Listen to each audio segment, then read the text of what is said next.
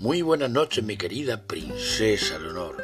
Otro día más aquí para contarte una pequeña historia. Cuentan, me cuentan que un anciano maestro hindú estaba ya cansado de escuchar las constantes quejas de su aprendiz. Así que, que pensó que debía enseñarle algo que le hiciera recapacitar.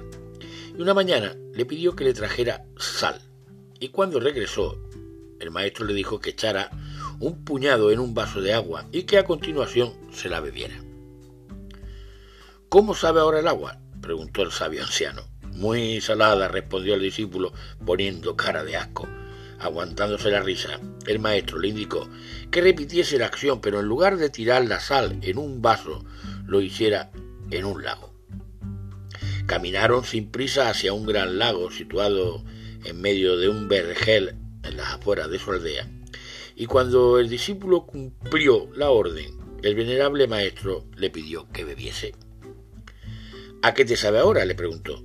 Y el aprendiz le respondió, este agua está fresquísima, no sabe nada a sal, es una delicia para el paladar.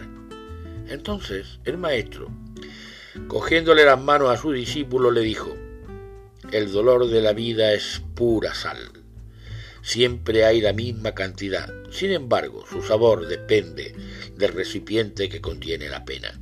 Por eso, cuando te aflijan las adversidades de la vida, agranda el sentido de las cosas, deja de ser un vaso y conviértete en un lago.